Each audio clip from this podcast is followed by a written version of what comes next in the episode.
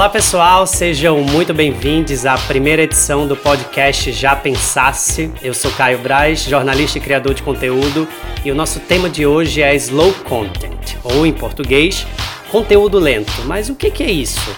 Será que é possível criar conteúdo digital priorizando a qualidade ao invés da quantidade, enquanto somos regidos por algoritmos? Será que é possível focar em qualidade enquanto nós somos avaliados o tempo inteiro pelo número de curtidas, comentários, compartilhamentos e seguidores?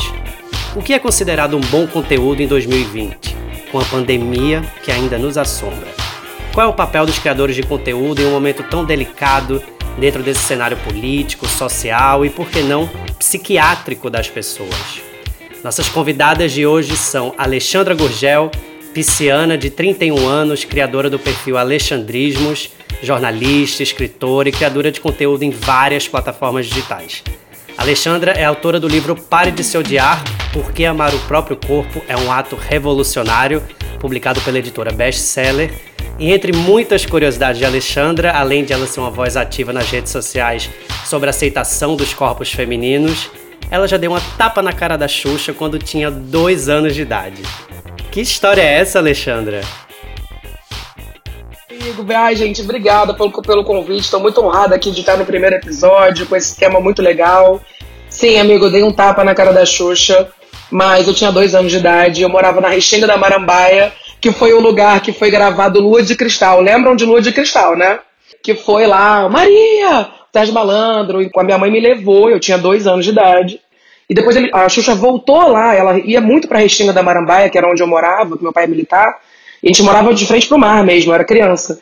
E ela voltou para gravar o clipe daquela música, Coco, a dança que balança, Coco. E ela tinha um Monza, assim, era o carro da época, um Monza marrom. E a gente entrou, a minha mãe botou a minha cara assim, para ver a Xuxa, dentro do, carro, ela tava dirigindo. E eu era muito fã dela, e eu fiz assim, ó, eu dei um tapa na cara dela, porque eu não tava acreditando que era ela. E ela falou, que criança mal educada! E foi embora. Isso é a história que a minha mãe conta, e realmente isso aconteceu. O pessoal me zoou lá, amigos da infância e tal. Já chegou desde novinha causando, né? Eu gosto assim.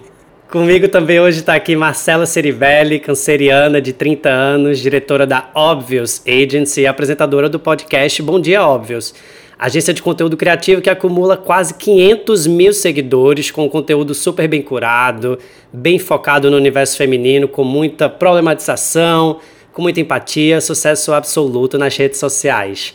Entre curiosidades da vida de Marcela, ela é filha da jornalista Renata Ceribelli, da Rede Globo, e já ganhou uma Louis Vuitton através de um concurso de um site de compras coletivas, do qual eu fui sócio quase 10 anos atrás. Eu lembro como hoje, quando saiu esse nome Marcela Ceribelli, e quando eu fui ver, era a Marcela que a gente conhecia do rolê lá no Rio. Marcela, você ainda usa essa bolsa, essa Louis Vuitton que você ganhou no concurso? Cara, eu, me, eu me perguntava se você ainda lembrava, porque essa história é incrível, né? Tava assim, acho que o Brasil inteiro inscrito naquela lista, porque você sempre foi um sucesso. E aí eu entrei de manhã e tava meu nome. Eu falei, não é possível. É, não uso, infelizmente. Mas po posso voltar Já a usar. No enjoei? Não, não vendi no Enjoei. Foram 35 mil meninas, você acredita? Eu acredito. Uau. Mas eu sou boa de ganhar essas coisas. nunca dei um tapa na cara da Xuxa. Achei essa história, assim, das melhores que eu já ouvi na minha vida. Eu tava. É que eu tava no mudo, eu tava passando mal de rir, juro, Alexandra. É, mas eu, eu tenho umas sortes, assim, tipo, rifa eu ganho. É, eu não sei porquê. É, eu em Las Vegas deve ser meio perigoso, assim. Vamos introduzir o tema Slow Content é uma nova abordagem possível para os criadores de conteúdo digital, onde a gente pretende se libertar um pouco dessa velocidade do mundo, né? Que é tão grande, é tão dilaceradora também que eu acho que não nos atende mais. Eu li um artigo recentemente na revista Simples Assim que comparava a produção de conteúdo a um almoço de domingo. Eu achei isso muito interessante. A gente se reúne para fazer um almoço de domingo não simplesmente porque a gente está com fome, mas pelo prazer do ritual em preparar aquilo para ser compartilhado, né, para o coletivo. Criar conteúdo já foi um almoço de domingo para vocês e em algum momento deixou de sê-lo? O que aconteceu no meio do caminho, né? Que gatilho foi esse? Amigo, eu tô fechando cinco anos agora de criadora de conteúdo no final do ano de 2020, né? E quando eu comecei nessa, eu tenho 31 anos hoje. Quando eu comecei nessa, eu já era editora-chefe de sites de beleza. Então eu já sabia que poderia vir a ser um negócio. Eu já tinha uma mente de uma pessoa que trabalhava com equipe, eu chefiava 15 cabeças. Então eu não era uma pessoa totalmente youtuber, 19 anos, quero ganhar vida quero alugar uma mansão de 20 mil e me jogar na piscina de orbe. Que eu acho super incrível. Só que não era a minha vibe. A minha vibe era uma coisa tipo, eu posso criar um negócio a partir disso. Existe esse nicho e esse nicho ele não, não existe ninguém falando disso. Então esse nicho ele vai crescer. E eu, eu trabalhava justamente numa empresa que trabalhava com tendências. A Marcela pode falar sobre isso também. A gente está sempre com marcas né, de beleza e a gente trabalhando com social e com digital de forma geral, a gente está sempre buscando tendência. Então eu sempre era ligada nessas coisas. E eu via que o body positive era uma tendência, né? Desde 1996 ele existe nos Estados Unidos. Eu falei, cara, isso vai chegar no Brasil. Era um movimento que eu estava vendo que ia acontecer. E isso foi uma coisa que eu não pensei, hum, vai chegar, vou falar disso. Não. Tem a ver com toda a minha história pessoal de também aceitação e chegar nesse lugar de saber o que, que é esse negócio de body positive, de entender isso. Então hoje, por isso que eu acho que eu vou ser o slow content. Eu já sei os, os meus formatos e temas que funcionam, sabe? Que funcionam muito bem. Então o meu teste agora vai ser justamente no YouTube, eu vou para outro lado. Eu, eu tô sempre testando. O TikTok é aquela coisa que eu já sei que é só postar que vai crescer. Então eu acho que é uma questão de tipo passo a passo. Hoje que eu vejo como é possível chegar em um lugar, claro que a gente quer número. Mas eu quero manter a minha consistência que eu construí ao longo desse tempo, entendeu? E passo a passo crescendo, sim. Eu não acho que eu sou eu, aquela coisa do slow content que o YouPix falou muito, né? Ah, você prefere 30 posts ou 10 posts? Eu prefiro 20, talvez.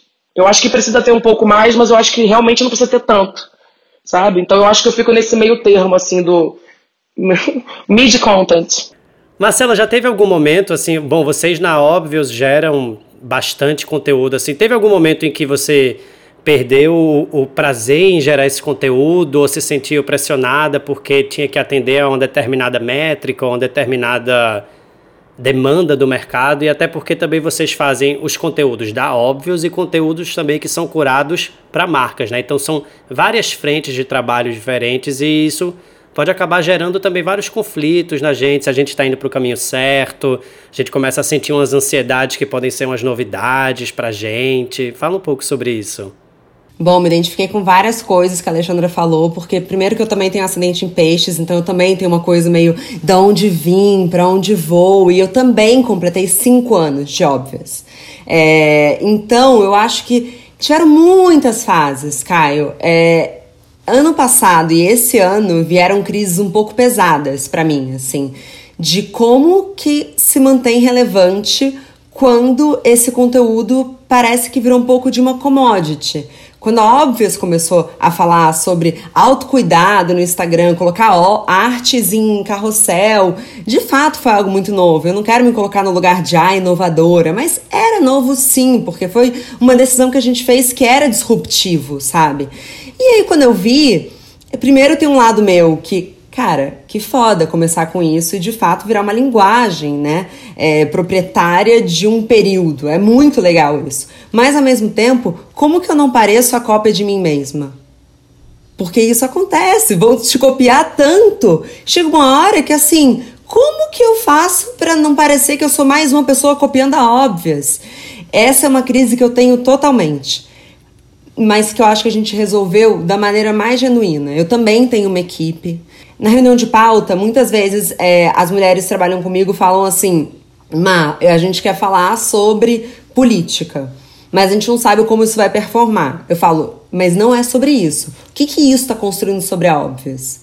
Porque tem uma construção eterna. Então, é muito mais sobre a relevância do conteúdo. Tem que ser absolutamente relevante. Não tem nada que a gente coloque ali para cumprir pauta. A gente é um dos, uma das poucas plataformas femininas hoje que não trabalha com hard news.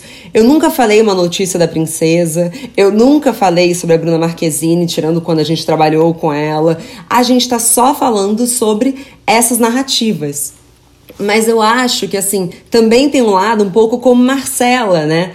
Porque por conta da óbvias foi surgindo um pouco como é que eu ia alimentar as minhas redes. E aí eu admiro muito quem é uma persona e aí influenciadora, é, criando conteúdo a partir da sua vida, porque assim, eu tô, enfim, estudando muito isso, inclusive lendo o livro da Gia Tolentino e ela tem um insight assim que é meio mind blowing. Esse livro assim. é maravilhoso, gente. É maravilhoso. Esse livro é maravilhoso. Que assim, na minha Olha, vida. vamos logo indicar esse livro Vamos. que se chama Falso Espelho. O nome desse livro é Falso Espelho. Ele acabou de ser publicado aqui no Brasil pela editora Todavia. A Gia Tolentino é uma autora do, que escrevia para Jezebel, que é um site feminino muito importante nos Estados Unidos. Depois ela começou a ser colaboradora da New York Magazine, que também é uma grande publicação americana. E é um livro perfeito sobre o nosso eu e o nosso eu digital. Assim, é, uma, é um dos melhores livros que eu li esse ano, principalmente na quarentena. É transformador, né? É- é- ela, ela é muito, muito profunda nas reflexões. Eu acho de verdade que mudou minha vida. De verdade que esse livro mudou minha vida e minha percepção sobre a internet. Porque chega uma hora que ela fala assim: é inerente à rede social você ser performático. Porque pensa, na sua vida, para você aparecer, você precisa ser. Na internet, você precisa agir, você precisa criar. E aí, no meio da pandemia, que é uma coisa que eu discuti muito, as influenciadoras que estavam, por exemplo, baseando o conteúdo delas em grandes viagens, é, grandes bolsas, grandes roupas, acabou. Então acho que a gente começou a entender a existência e aí o que que é relevante na internet nos últimos tempos muito melhor. E eu acho que nesse sentido, e pelo amor de Deus, não relativizando tudo que a gente está vivendo, foi bom para óbvias, porque como tem muita verdade no que a gente estava fazendo ali, eu acho que a gente não precisou de coisas extraordinárias. A gente captou o que as mulheres estavam sentindo e foi transformando em conteúdo. Então eu tive a crise, não tenho mais. Em breve devo ter outra. Não, a gente só faz trocar de crise, né? Eu acho que a gente está tentando descobrir de fato o que, que é slow content também. E com certeza ele deve passar por esse território da relevância, né? Da gente discutir não o que são essas grandes viagens aspiracionais ou grandes bolsas, mas aquilo que realmente você consegue misturar a sua verdade enquanto persona, né? Persona publicada, inclusive nas redes sociais, porque uma coisa é quem você é no seu, no seu sentimento mais profundo. E às vezes nem sempre isso precisa ser publicado. A gente tem sempre uma fronteira que a gente não está disposto a, a, revelar também, que é uma questão de intimidade. Eu, eu acho que a internet não necessariamente precisa ser uma sessão de terapia. Funciona para algumas pessoas, mas isso você pode acabar se expondo demais. Mas ao mesmo tempo, para você fazer um conteúdo que a gente considera relevante, ele tem que ter um mergulho, né? Ele tem que ter algo que você consiga revelar que seja mais profundo e que as pessoas consigam se identificar nele.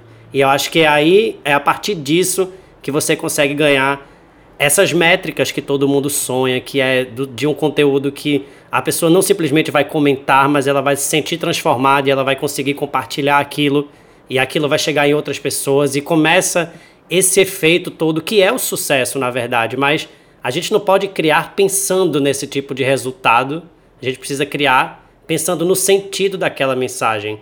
Vocês conseguem lembrar de algum conteúdo mais recente que teve muito engajamento e tentar analisar ele um pouco mais friamente assim, pensar, poxa, por que, que ele fez tanto sucesso? A Xanda tem feito vários vídeos recentes que são uma espécie de react de situações esdrúxulas que têm acontecido no Brasil, onde ela conversa com as pessoas e esses vídeos acho que eles têm ganho muito alcance, né, Xanda? Diferente da Marcela, você tem trabalhado as notícias quentes também. E isso também é uma estratégia de conteúdo, porque a pauta, quando está quente, ela viraliza de uma maneira muito rápida, mas você traz a sua visão e também o seu lugar de fala um pouco, né? Essa era uma coisa que funcionava para mim no YouTube, inclusive me fez crescer no YouTube, inclusive me fez é, ser alguém na internet, numa época onde eu, aquele humorista que não tem graça, Danilo Gentili, me xingou lá em 2017, no Natal, eu, tava, eu era capa de uma matéria da BBC News, e era uma matéria sobre gordofobia, no dia 24 de dezembro, ele, ele citou o tweet me xingando, e eu falei, eu já faço esse tipo de conteúdo. Falei, eu vou responder ele. E aí, dia 25 de dezembro, eu fui tentar ficar de boa no Natal e pensar o que eu ia escrever, para poder gravar, para poder gravar, e no dia 26 eu gravei, editei o vídeo, subi o vídeo, é, a gente ficou em segundo lugar no mundo com a hashtag gordofobia não é piada. Minhas redes dobraram de seguidores. Na época, eu fui para 100 mil no Instagram e fui para 200 mil no YouTube. E mais de 40, 50 veículos me entrevistaram e falaram, deram nota, televisão. Se você joga no Google Trends gordofobia, você vai ver um pico lá, últimos cinco anos, o pico lá entre 26 e 30 de dezembro de 2017. A palavra não era conhecida.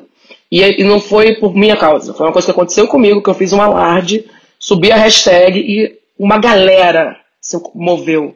E foi o primeiro grande movimento de uma galera. E tinha gente magra, tinha gente influenciador divulgando. Todo mundo. Foi a primeira vez que a gente sentiu que a gente tinha uma união ali. E a hashtag até hoje é usada. Então, assim, eu comento sobre vários assuntos desses. Inclusive, eu, isso é mais slow content para mim. Eu parei de ser rápida. E hoje eu faço quando eu tô afim, quando pedem muito, quando eu penso, eu tenho que falar disso, deixa eu passar uma semana, dez dias. Às vezes eu tenho que fazer logo, quando é uma coisa de precisamos falar sobre esse humorista que não para de xingar a gente. Precisamos falar sobre, sabe, a, a gente está vivendo aqui na quarentena, desde o começo da quarentena, dia 1, um, memes gordofóbicos sabe? O meu vídeo de memes gordofóbicos é da primeira semana de quarentena, gente. O pessoal nem lembra o que eu fiz, tem que postar de novo, tem que fazer de novo. Porque tá todo mundo é, relativizando e falando assim, ah, não, agora eu não paro de comer na quarentena. Isso também é gordofobia o tempo inteiro, né? Isso tem sido reproduzido de uma maneira extremamente natural. Na verdade, se você falar que você não para de comer na quarentena, não é problema algum. Normal. Ah, eu não paro de comer na quarentena. O problema é você postar uma montagem de antes e depois. Ah, eu antes e depois. O pessoal achando que a quarentena ia acabar em maio, né? Que era sempre até maio só, coitados. Ninguém cumpriu nada, né, querido? Então até agora aqui, não sabe nem quando é que vai acabar isso. Mas tava lá, antes e depois da quarentena. Antes, normal, né? O peso normal que a pessoa tá. E depois, 60 quilos a mais. Isso só mostra o quê? Que a galera não segue gente gorda. A galera não conhece gente gorda. Porque se, se me seguisse, você vê que o meu corpo não só não engordou, como até emagreceu nesses últimos cinco anos. Porque eu parei de fazer dieta. Eu, tem quatro anos que eu não faço dieta. Então, não tem noção de nada. Você vê que a gente está preso e controlado no mesmo esquema de que, ah, é só, não é pela saúde, nunca foi. É pela estética. É pela estética e, e, pela velocidade, né? Que eu acho que é um pouco do que a gente está discutindo hoje Exatamente. no, no, podcast, que é essa exigência de uma performance veloz para absolutamente tudo. Se você quer mudar o seu corpo, isso precisa ser veloz. Se você quer ser um influenciador, você precisa postar todos os mínimos detalhes da sua vida, por exemplo. E eu acho que é isso que a gente está colocando em perspectiva, principalmente porque isso é uma reclamação generalizada. Todo mundo se sente pressionado pelo excesso da internet, né? Como a gente passa tantas horas no nosso celular, na, no computador, enfim, qualquer dispositivo consumindo, consumindo e consumindo conteúdo. A quarentena e a pandemia, elas trouxeram uma nova perspectiva de relação de tempo mesmo. A gente começou a ficar mais em casa e aí começou a ter um pouco mais de tranquilidade, isso entre aspas também, porque existem vários recortes né, dentro de uma própria pandemia. Mas é óbvio que sobra um pouco mais de tempo para se pensar sobre isso. Vocês conseguiram, nesse processo de pandemia, talvez equalizar alguma coisa de velocidade, seja na criação de conteúdo de vocês, ou até mesmo na vida pessoal que vocês estavam se sentindo completamente né, engolidas por um processo mesmo que passa por capitalismo e tantas coisas? e agora conseguem fazer coisas com mais tranquilidade que antes talvez não tivesse tanto tempo? Eu sou péssima para essa pergunta, porque já me fizeram algumas vezes, Caio, mas assim, eu passei a trabalhar o dobro. Na verdade, eu digo que foi muito. Tá sendo muito difícil para mim, porque o home office, é, eu perdi os momentos de respiro do meu dia. Então, por exemplo, eu sinto saudade de ter que pegar um Uber para ir numa reunião, porque era quando eu estava permitido parar. Eu acho que tem também um lugar do trabalho online que a gente deve ficar durante um longo tempo, quem for responsável, pelo menos, é, que ele pode ser mais nocivo ainda para nossa saúde mental. Porque quando eu via, não estava sobrando tempo para almoçar, porque você vai engatando call e um call começa às nove, aí acaba às dez, aí o outro começa às dez, acaba às onze, de onze a meio-dia, depois de meio-dia a uma. É, eu acho que a gente vai ter que se reeducar do que, que é trabalho. Então eu não vi é, muito esse, essa sobra de tempo. Mas o que eu vi foi um momento muito de crise minha, pessoal, do, do conteúdo que eu estava consumindo. Assim, é, acho que a gente viu as influenciadoras se implodirem, né? É, ninguém precisou fazer nada, elas foram errando, assim, várias, sucessivamente. A gente viveu isso, né, gente? E eu comecei a me perguntar de verdade o que que eu estava fazendo, é, quem que eu estava seguindo, o que que aquelas pessoas estavam adicionando para mim. Então eu acho que eu passei a consumir conteúdo de uma forma muito mais low. E eu comecei a perceber, acho que como não muda-se de ambiente, fica mais claro de você se entender. É, porque cada ambiente a gente vai achando, ele vai nos passando um pouco de energia, né? Como o ambiente é o mesmo, a gente tá numa CNVP, digamos assim, e cada coisa que te afeta você entende mais perfeitamente. E eu comecei a me perguntar por que, que ficar oito minutos olhando stories sem parar me dava uma certa depressão. Por que, que eu tava ficando tão triste de ver aquilo? O que estava acontecendo comigo? Então, isso eu consegui ir observando. Uma segunda coisa que eu consegui observar é que Gente, vamos falar uma coisa muito clara, assim, é muito prazeroso ver um conteúdo fazer sucesso. Mexe com ego, mexe com. É prazeroso, mexe com endorfina. Inclusive, no mesmo livro da Gia Tolentino, ela fala que tem esse, esse experimento dos ratos, que se você coloca os ratinhos para receber a comida deles de forma constante, chega uma hora que eles param de, de apertar no gatilhozinho da comida. E é, por que, que a nossa timeline é perfeita? Porque a recompensa ela é variante. Então você dá, você atualiza ali, você nunca sabe se são 5 likes ou se são 50. E a gente fica que nem os ratinhos. E os ratinhos é isso, você precisa dar para eles pouco é, e imprevisível. Então é isso, é pra gente ficar meio ali obcecado. E quando eu vi, eu precisei literalmente pegar meu celular e desligar no final de semana. Porque eu precisei fazer o, eu não sei se isso ainda é slow content, mas assim, o meu consumo de conteúdo precisou cair pela metade.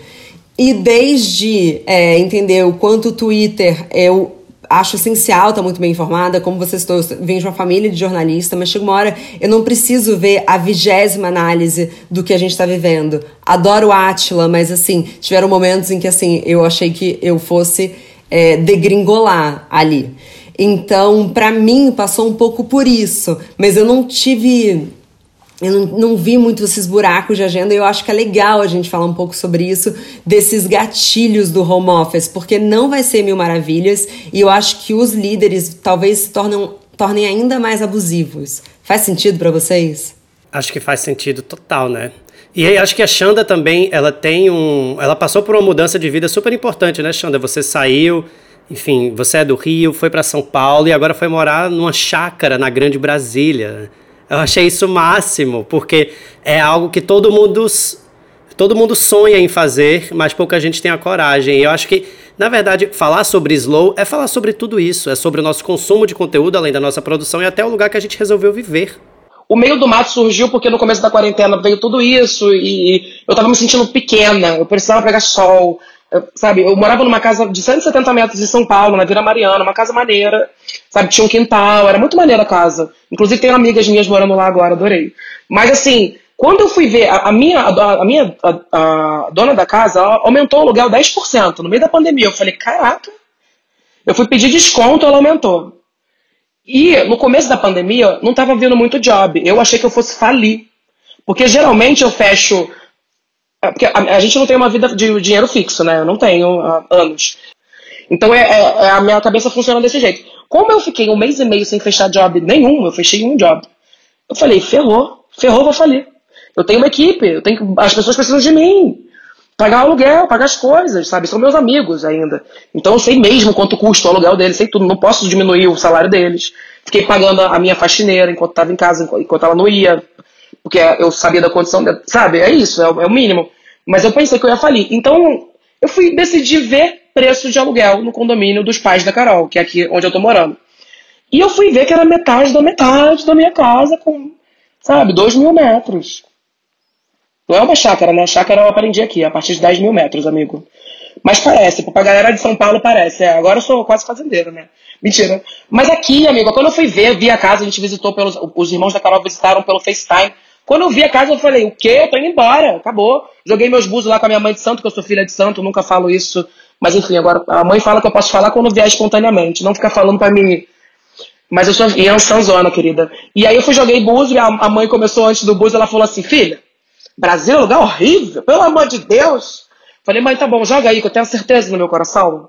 Aí ela jogou e ela falou, filha, é isso aí, vai mesmo. Tu vai mês que vem. E ela, Ela me deu a data. Ela falou, até dia 15 você tá lá. Eu me mudei dia 8. Que massa. Eu tô observando muito, assim, o movimento das pessoas buscando algum tipo de reconexão, assim, sabe? Seja com a natureza. No meu caso, eu vim morar em Recife para ficar próximo à minha família também. E é uma loucura, porque eu saí de casa tem 12 anos para morar no fervo do fervo, que é tipo Rio de Janeiro e São Paulo. E agora eu falei assim: não, o que faz sentido agora é vir pro Recife, é ficar perto da minha família, ficar perto dos meus amigos nucleares. Tem uma natureza também aqui, pô, tem, aqui tem praia. É outra lógica. Eu acho que, inclusive, criar conteúdo dentro dessa perspectiva de um lugar onde você se sente mais seguro no momento que tá tudo tão difícil, tá tão foda, eu me sinto mais criativo, mais encorajado a mergulhar dentro dos meus sentimentos. Aqui também é um pouco a minha raiz, assim. Então acho que esse tipo de gatilho é algo que a pandemia trouxe muito pra gente e que tem a ver com slow também, porque tem a ver com a sensação de que eu acho que slow content também é algo que a gente busca, é uma sensação maior de controle sobre a gente que a gente de uma certa maneira perdeu por causa de tanto estímulo e de tanta velocidade. Agora, Marcela, você cria o seu próprio conteúdo enquanto Marcela e cria também para um montão de marcas e empresas. Como é que você vê essas demandas que têm surgido hoje em dia de criação de conteúdo? Já tem marcas que estão mais ligadas em criar menos, mas com mais qualidade, em desenvolver essa comunidade. Né? Tem marcas que enxergam seus clientes como clientes, tem gente que enxerga como membros de uma comunidade, né? marcas que se colocam a serviço das pessoas. Eu acho muito que o papel não só dos criadores de conteúdo, mas também das marcas, não é dizer o que você tem que fazer e como você tem que fazer, né? É um trabalho que é muito mais servil, na verdade, é de você se oferecer para aquela audiência com todo o repertório que você tem e conseguir a partir disso inspirar as pessoas e não que as pessoas aspirem ser igual a você. Tem uma lógica que é diferente, que eu acho que a gente está conseguindo quebrar muito bem assim. Nossa, completamente, eu concordo muito. Mas eu não acho que o mercado vai acompanhar o slow content em relação às marcas, especialmente porque a gente vem aí com uma crise econômica séria né? É grave o que vai acontecer nos próximos meses, é, é uma realidade, é mundial, né? Não estou trazendo nenhuma grande novidade. E eu acho que as marcas estão tão atrasadas, Caio, que elas entenderam agora a importância de ter narrativa ao invés de catálogo de produto, sabe? É, eu acho que elas acabaram de entender a importância de, de contar histórias, de entender o, é, o, como é que a gente pode fazer conteúdo que vai além de um catálogo, como é que você produz o que as pessoas é, querem ver, não só o que você quer vender. Mas o que eu vejo que vai acontecer no próximo ano, muito provavelmente, e aí é uma prévia aí para os influenciadores, eles vão vir com briefings mais comerciais, assim, não querendo ser é, apocalíptica, mas é assim, eu acho que vai ter uma demanda muito forte pressão interna de investidor, de CEO, eu acho que o conteúdo tende a ficar mais comercial. E aí tende a dar errado. No meu caso, eu. Como eu falei, eu estava achando que eu ia falir, mas já voltou ao normal e eu voltei ao normal. Inclusive, fechei com marcas que eu nunca imaginei. Sabe? Marcas que, que chegaram para mim justamente para querer trazer pessoas diferentes, querendo humanizar, né? Eu, eu sou uma pessoa muito assertiva com marcas. Eu, eu, não, eu, eu não sou aquela blogueira, eu tenho que fazer a blogueiragem, né? Mas eu não sou aquela blogueira que posta recebido, mas não sou mesmo. Quando eu tenho essas coisas com marca, quando eu tenho briefing, cara, ai, fechou, embaixadora da marca tal, beleza, ai, fechamos, negociamos tudo. Aí chega na hora do briefing, no dia a dia da agência. Meu amor, tudo ao contrário. Tudo ao contrário. Focando em clique, clique, clique. Eu não vou te dar clique, só se tiver muito a ver. Tu não vai vender comigo. Tu vai vender comigo coisa que tem a ver. Tu vai vender comigo. Não é à toa que o meu livro é um best-seller. Eu mesmo que vendi meu livro. Tem coisa que gosta, mas tu quer vender para mim coisa que não tem nada a ver? Você quer só me ter na marca? Você tá, tá querendo me ter pra quê? Você quer ter a minha imagem, você quer ter o meu propósito. Eu tô aceitando estar na tua marca. E eu nego muita coisa. Tem coisa que a gente tá com contrato assinado e acabou. Eu acho que a gente vai passar, vai passar por, por esse momento que a Marcela tá falando mesmo, assim, das marcas quererem abordagens mais comerciais. De fato, se porque as pessoas já entenderam também que as pessoas estão fazendo propaganda no Instagram. Na verdade, a gente tentou falar que tudo isso era uma espécie de conteúdo de marca, né? E todo mundo ficou falando que era o que se chama branded content e tal, mas é uma interrupção do seu conteúdo, né? Você, Caio, você, Alexandra, tem o seu conteúdo que é a sua pauta editorial. Então eu tô aqui falando sobre o Recife, tô aqui falando sobre a praia, tô aqui falando sobre a quarentena, sobre o que eu cozinhei, sobre meu aniversário de namoro. De repente tem uma interrupção para eu falar sobre uma marca. Isso já caracteriza a propaganda. É, e quando você tenta, às vezes, forçar esse link para falar assim, gente, Agora, eu, bom, um minuto atrás eu estava falando do meu aniversário de namoro, mas agora eu preciso mostrar para vocês uma novidade que a C&A sabe, tipo, as pessoas já sacaram isso. Então, é, talvez seja muito mais inteligente da nossa parte respeitar a nossa audiência em trazer aquilo como uma propaganda bonita, bem feita, informativa e que realmente a gente não tente fingir que não está fazendo aquilo, porque a gente já faz isso há anos, galera. Todo mundo sabe que a gente vive disso, né? E que a gente precisa disso, porque é inevitável que a gente faça isso, porque senão a gente não tem a grana para contratar também a nossa equipe, para poder fazer as nossas pautas editoriais, onde a gente assume um risco maior também, né? Enquanto pessoa, o risco de ser cancelado é algo que tem uma navalha que está pegando todo mundo também, de uma certa forma. Então, eu concordo que nesse momento a gente vai passar, inclusive, por um, um uma desaceleração de demandas também, sabe? Enquanto talvez um ano atrás, poxa, você estivesse fazendo 10 trabalhos por mês, assim, eu acho muito pouco provável que você esteja fazendo 10 campanhas por mês. Você vai fazer duas, três. Esse ritmo é muito provável que ele se diminua e, e, seja diluído mesmo até por causa da própria crise econômica. E quem é criador de conteúdo, ou então quem sonha trabalhar com essa área, precisa se preparar muito para isso, assim, que já não tá é um mercado que eu não queria falar que ele está saturado, porque eu sempre acho que tem lugar para uma voz nova. Sempre tem espaço para uma, uma pessoa que tem uma vivência diferente, vem de um lugar diferente, vai contar uma história nova. Ao mesmo tempo, assim, que a gente tem pessoas que são super bem estabelecidas, como a Alexandre, como eu, a gente quer gente nova, a gente quer uma galera que traga uma nova referência. Então tem espaço para todo mundo. O que eu queria muito pensar é de que maneira a gente vai criar agora esse conteúdo, considerando que parece que tudo já foi falado. E, por exemplo, na minha própria experiência pessoal, nessa quarentena, eu bolei esse formato que se chama Já Pensasse, que é um formato de vídeos, que é um vídeo que não dá para você fazer em 24 horas. É um vídeo que demora seis dias para ser feito, sete dias para ser feito. Porque ele tem muita edição, tem muitos efeitos, tem um trabalho de pesquisa muito forte. Mas ele performa muito melhor do que um vídeo que eu poderia ter feito em 24 horas.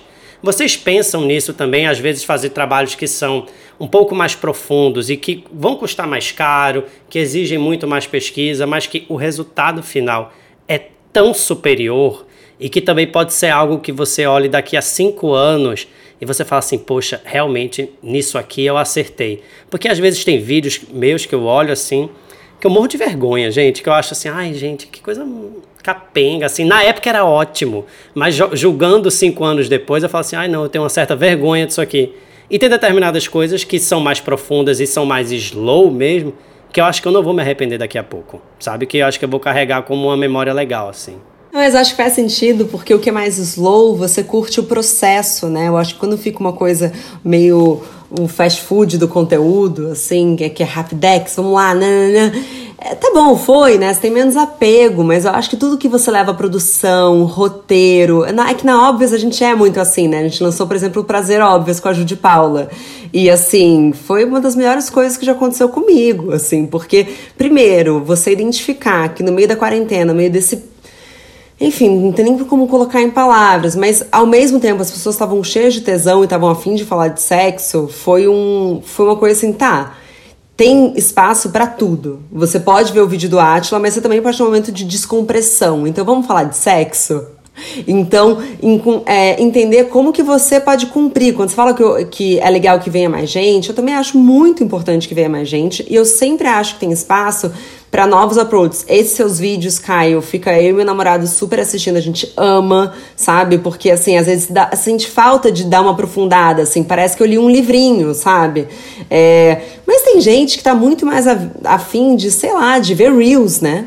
Aqueles 15 segundos ali, e tá tudo bem, eu acho que tem espaço e formato para cada um, mas eu acho que a produção mais slow, o podcast no Bom Dia Óbvias, é a minha paixão, assim, eu passo uma semana estudando um assunto, assim, é como se fosse é, o meu mestrado, sabe? Então, se assim, a gente vai falar sobre autossabotagem, eu passo uma semana lendo o que, que já escreveram sobre isso. É delicioso poder estudar para fazer conteúdo, sabe? Para poder ter o que falar, é, para adquirir repertório.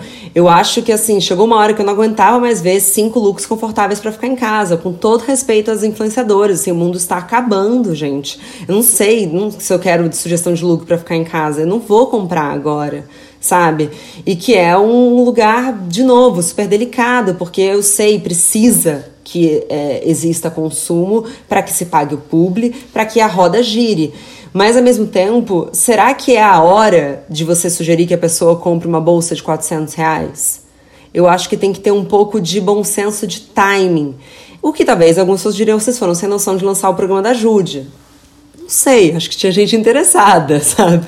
Mas é, eu acho que é entender qual que é a pauta, como é que você pode dar uma perspectiva totalmente sua, que é muito o que a Alexandra faz, é, e o que que existe um público carente, porque o seu conteúdo, Caio, acho que são as pessoas que amadureceram no Instagram e, desculpa, eu não me identifico mais. Parece que ninguém tá falando comigo direito, sabe?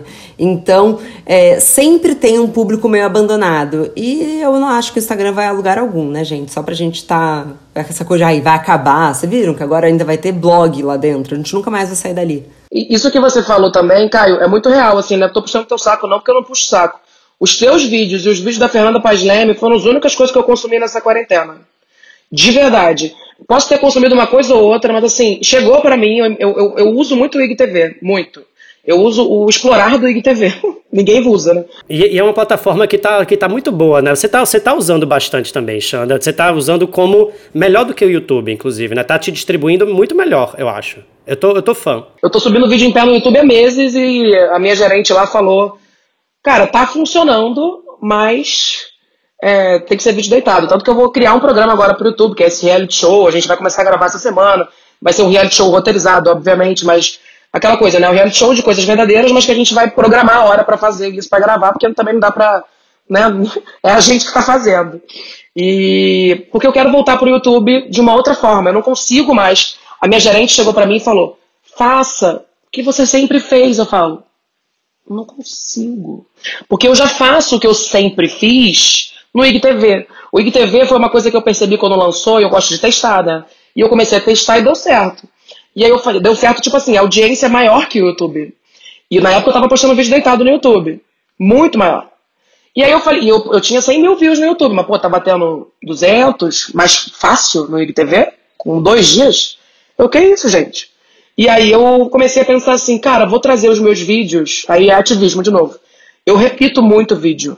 E não que eu repito porque eu não tenho ideia. Eu repito porque eu sou uma pessoa mais velha, com outro pensamento, e esse assunto tem que ser falado novamente. Então eu refaço vídeos com o formato do IGTV, que é 3 minutos. Hoje em dia eu não consigo gravar, eu não tenho material bruto de mais de 12 minutos, é impossível. O meu bruto às vezes é 7 minutos. Eu sei que eu sofri muito cancelamento também, porque eu parei de fazer vídeo profundo pro YouTube. Mas é porque eu, tô, eu sou escritora, estou escrevendo meu segundo livro, então eu tive que escolher aonde eu me aprofundar. Eu posso pegar parte da pesquisa e usar no YouTube, mas eu não quero também pegar a pesquisa do que vai estar no livro que eu vou lançar ainda. Você tá entendendo? Então, para mim, é muita coisa. Eu sou workaholic e meu hobby é trabalhar. Então, é muito formato. Às vezes eu esqueço de usar coisas que eu já falei no meu livro. Eu falo, caraca, esse assunto eu postei lá em 2018, até hoje eu não falei disso no Instagram. Que foi o caso da Pugliese, por exemplo. Por isso que quando aconteceu aquilo, o pessoal pediu. Eu falei, caraca, eu não falei sobre isso ainda, realmente, também não queria à toa. Então é, é muito doido, assim, a gente tem que ficar nesse processo o tempo todo e volta naquilo que a Marcela falou, e que isso para mim eu me identifico muito, dessas crises. Mas eu, eu me identifico muito com vários influenciadores, por exemplo, o Vitor de Castro, sabe? É, que a gente conversa muito, ele é canceriano, então a gente aprofunda horas de papo. De, de entender que a gente tem. Essas crises são boas pra gente, porque faz a gente ir além. Sabe? Faz a gente se preocupar com o conteúdo que a gente está postando, sabe? Essa responsabilidade, sabe? E acho que é isso. Eu fugi um pouco da pergunta, desculpa.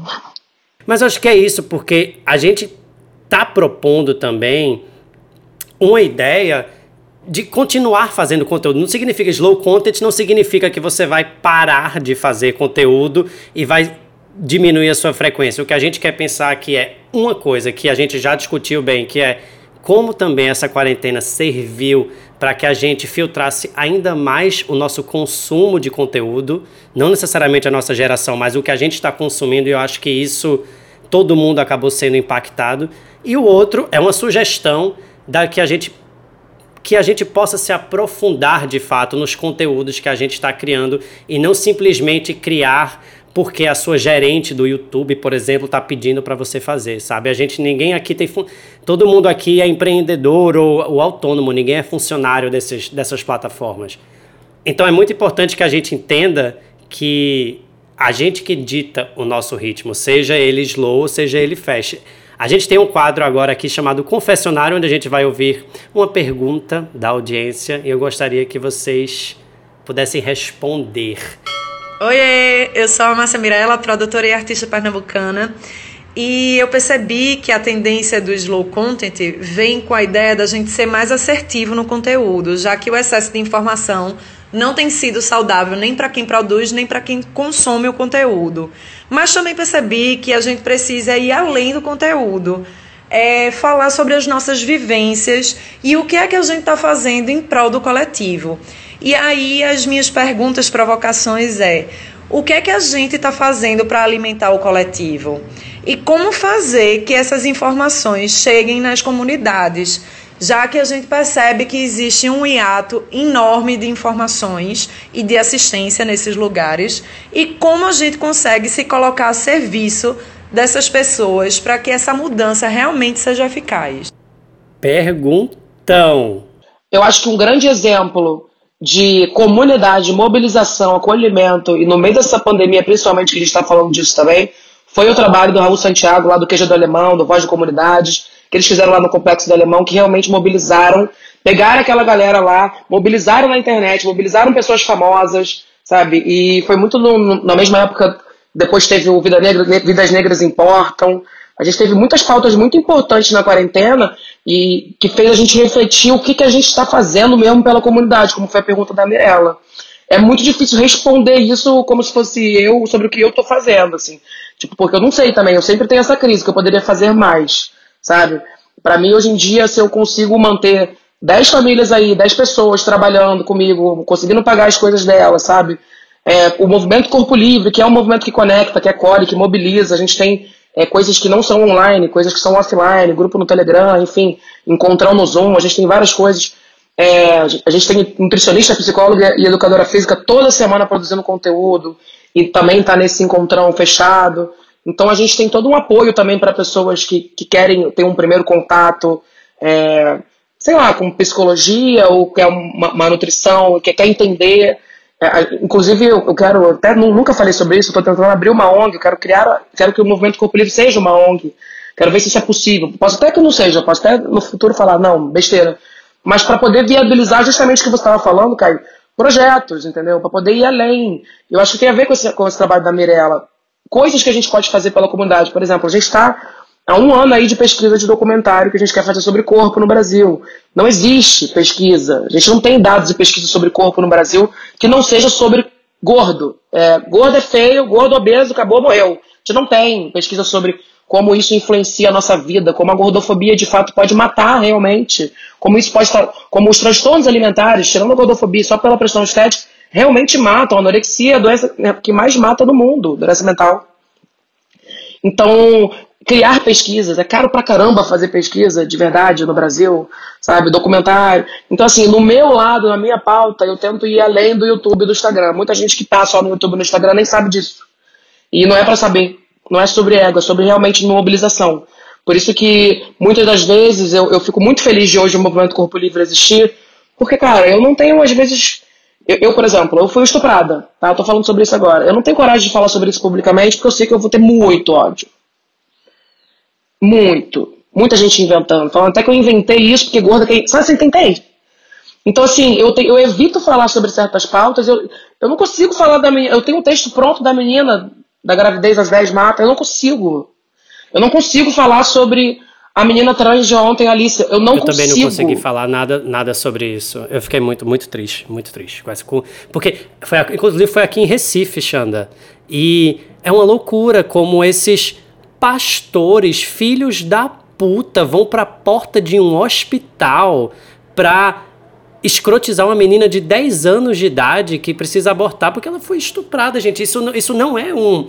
Não precisa ser discutido. Não, não, não vem com fundamentalismo religioso para uma questão tão grave como essa. Assim, é uma palhaçada, é uma coisa tão vergonhosa. assim. Eu acho que a pergunta da Mirella também ela é super interessante porque cada vez mais a gente tem visto produtores de conteúdo, influencers, participando das políticas agora e de uma certa forma sentindo que e eu acho que essa eleição próxima vai ser algo tremendamente novo, onde muitas coisas vão ser decididas por causa de números de seguidores também, pessoas que dominam algoritmos, esse tipo de coisa assim. Então, essa plataforma, o que porque o trabalho de criador de conteúdo sempre foi uma coisa que as pessoas meio que debocharam, né, de uma certa forma, assim, como se fosse um monte de gente desocupada que quer aparecer. E quando a gente vai ver daqui a um ano, muitas dessas pessoas vão estar também ocupando uma cadeira política, cara, porque dominam um meio de comunicação muito forte. Então dá para fazer mais. Já tive convite, mas eu não tenho interesse. O que o meu interesse, inclusive estamos aqui, eu não sabia, é que com o abaixo assinado, eu não sabia nada disso. Agora que eu estou aprendendo, com abaixo dos assinados e coisas, a gente pode pressionar senadores, a gente pode pressionar pessoas para, sei lá, criminalizar a gordofobia, coisas que a gente está com projeto de lei já. Então essas coisas eu, é interessante, mas ser político deu meu livro. Inclusive tem político youtuber, né? São as coisas horríveis. Recentemente eu recebi uma, uma consulta de uma marca de moda que é maravilhosa, assim, que queria falar sobre diversidade, por exemplo, né?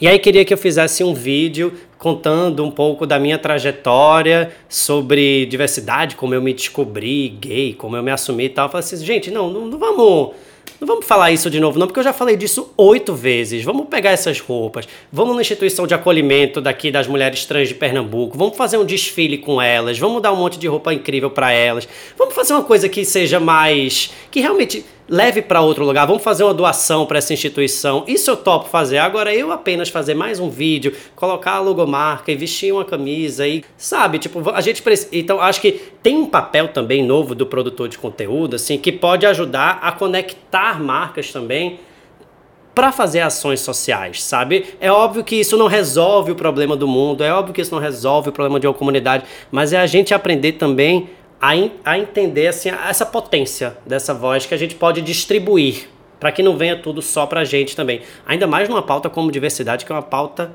tão complexa, né? Diversidade é tudo. Então, não é sobre você apenas. Como é que, é, trazendo a pergunta da Mirella também para Marcela, como é que vocês pensam isso na Óbvios também um pouco? Então, foi legal que vocês trouxeram a questão política, porque a gente tem discutido isso porque vamos lá, meio milhão de pessoas. O que, que você vai fazer com isso, né? Com o alcance desse? Tem 500 mil pessoas ali ouvindo o que você está falando e que você tem uma certa credibilidade. Então a gente tem justamente se questionado da questão do coletivo. Então a gente primeiro é, acho que também nessa visão, sabe, Caio, não é que a óbvia sozinha vai mudar as eleições, mas a gente está com um trabalho com o Instituto Update, que é o projeto é, Eleitas, que é como que a gente faz com que as pessoas votem em mulheres com consciência de gênero nas próximas eleições. Precisamos eleger mulheres. Mais mulheres no poder faz uma sociedade mais justa para as mulheres. E, claro, dando preferência para mulheres negras, que a gente sabe que é o elo mais frágil nesse lugar. Então, a gente está trabalhando é, em cima disso. E eu até falei no podcast que eu entrevistei a Beatriz Pedreira. Eu falei: olha, minha missão com esse episódio é, é te convencer a votar em mulheres com consciência de gênero e que você convença as pessoas ao seu redor. Porque como que a gente pode pensar nesses números? Gente, 500 mil pessoas, elas resolvem eleições municipais no Brasil. Então acho que a gente começar a olhar para o coletivo é parar de achar quantos compartilhamentos aquele teve, quantos likes aquele post teve, e mais entender assim os números que a gente aqui juntos tem. É, tem um efeito na sociedade, sabe? Isso não é uma egotrip louca. É menos você ah, pegar desses momentos para mostrar o quanto você é feliz. Eu acho que a gente passar a entender é, esses números e como que a gente coloca isso no coletivo. Agora, como que a gente chega nessas comunidades? É, se alguém tiver essa resposta para mim, eu adoraria, assim, porque a gente sabe que tem um número enorme de brasileiros sem internet. Então, tudo isso que a gente está falando ainda é um lugar de privilégio dentro do Brasil. Então eu adoraria ter uma resposta melhor para Mirella, mas eu tô, tô em busca. Se ela tiver, fala comigo também. Arrasou, gente. Eu quero muito agradecer a presença de vocês, luxuosíssima para a estreia aqui do podcast Já Pensasse. Falamos sobre slow content, sobre desacelerar, mas também falamos sobre muitíssimas outras coisas que estão envolvidas no processo de criação de conteúdo digital. Quero deixar aqui também o convite para vocês me seguirem no Instagram, Caio. É por lá que eu tenho postado os meus vídeos mais recentes e que são muito legais, que também se chamam Já Pensasse. Então me segue lá, Caio, C-A-I-O. E queria também falar para as meninas deixarem seus arrobas para que todo mundo possa segui-las. Hora do Jabá e a gente se vê numa próxima oportunidade. Um beijo, muito obrigado.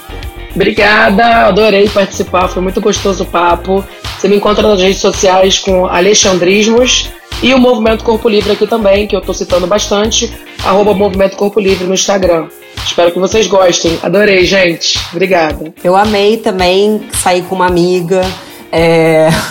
e uma honra estar nessa grande estreia. Eu tenho certeza que esse programa vai ser um sucesso. Me encontrem em arroba Obvious Agency, é, arroba Chapadinhas de Endorfina e arroba Marcela Ceribelli. Quero aproveitar para convidar todos vocês a se juntarem à minha comunidade de assinantes. As assinaturas são a partir de apenas R$ reais por mês e você apoia não só o meu trabalho, mas o trabalho também de muitas pessoas que estão junto comigo na construção desse conteúdo. A gente faz várias recompensas e a que eu acho mais legal é participar da nossa live privada, que é um grupo de estudos. Uma vez por mês, a gente se junta para debater vários temas, todo mundo fala, todo mundo troca tem gente de todos os lugares do Brasil. É um espaço extremamente rico de confiança, de escuta, de aprendizado. É uma das coisas mais legais que eu tenho feito recentemente e eu queria que mais gente viesse fazer parte dessa comunidade. Então é só você entrar em apoia.se barra Caio se você estiver no Brasil, ou se você estiver fora do Brasil, em Patreon, P-A-T-R-E-O-N.com barra Eu Caio. Aguardo vocês lá para essa comunidade crescer cada vez mais. Eu já estou ansioso para o nosso próximo encontro. Queria também dizer que esse podcast foi construído com o auxílio incrível dos meus roteiristas, que são João Henrique, Jô Oliveira e Jorge Moura. Muito obrigado, meninos, pela colaboração incrível de vocês.